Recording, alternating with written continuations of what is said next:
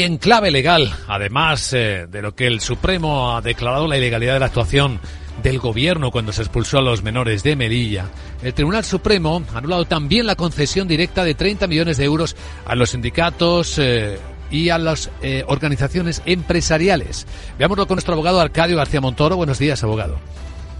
Buenos días, Luis Vicente. ¿De qué hablamos?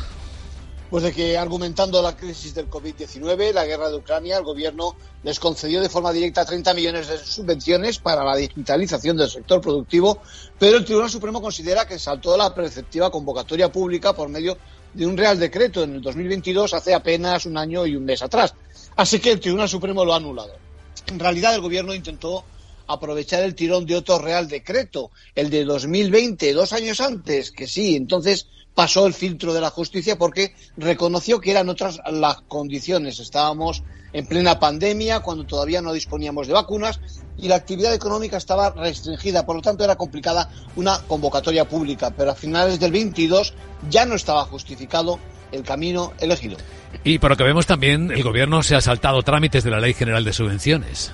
Sí, además en este capítulo hay que felicitarse porque han funcionado los sistemas de control, ¿no? En particular por la intervención delegada, delegada que ya dijo que no quedaba suficientemente acreditado ni la urgencia del procedimiento ni que hubiera dificultades para la convocatoria pública. Aparte de que no entiende cómo se pueden conceder nuevas subvenciones cuando en esas fechas no constaba la realización de actividades subvencionadas con la misma finalidad y beneficiarios en el Real Decreto anterior. En conclusión, pues un abuso y menudo ejemplo primero, como dice el Supremo, porque tras el reparto del 2020 no constan las actividades subvencionadas y segundo, de cara a nuestros socios europeos que tienen la lupa puesta en sus fondos y en la corrupción.